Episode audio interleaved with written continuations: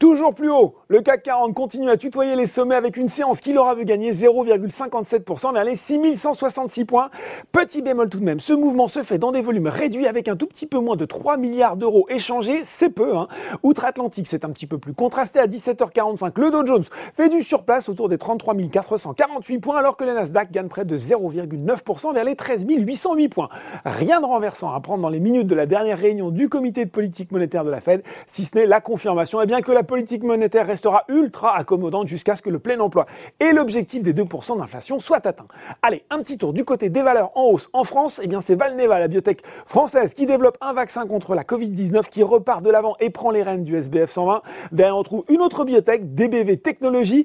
BIC avait également la flamme. Le groupe profite lui d'une recommandation plus favorable d'Odo BHF, le bureau d'analyse qui a en effet relevé son conseil de neutre à surperformance sur le titre, tout en euh, là aussi relevant son objectif de cours de 50 à 64 Il explique notamment que l'action du groupe est décotée par rapport à ses comparables et que BIC représente un couple rendement-risque favorable. Amundi continue de grimper alors que le gestionnaire d'actifs est entré, on l'a appris hier, en négociation exclusive pour le rachat de l'Ixor à Société Générale.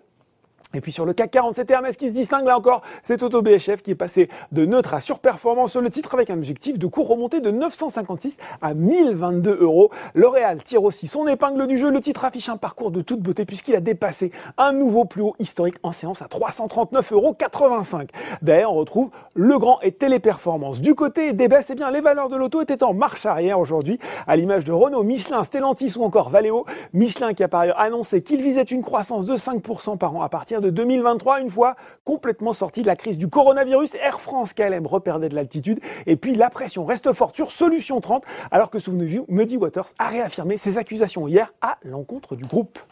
Voilà, c'est tout pour ce soir. N'oubliez pas tout le reste de l'actu éco et finance et sur Boursorama.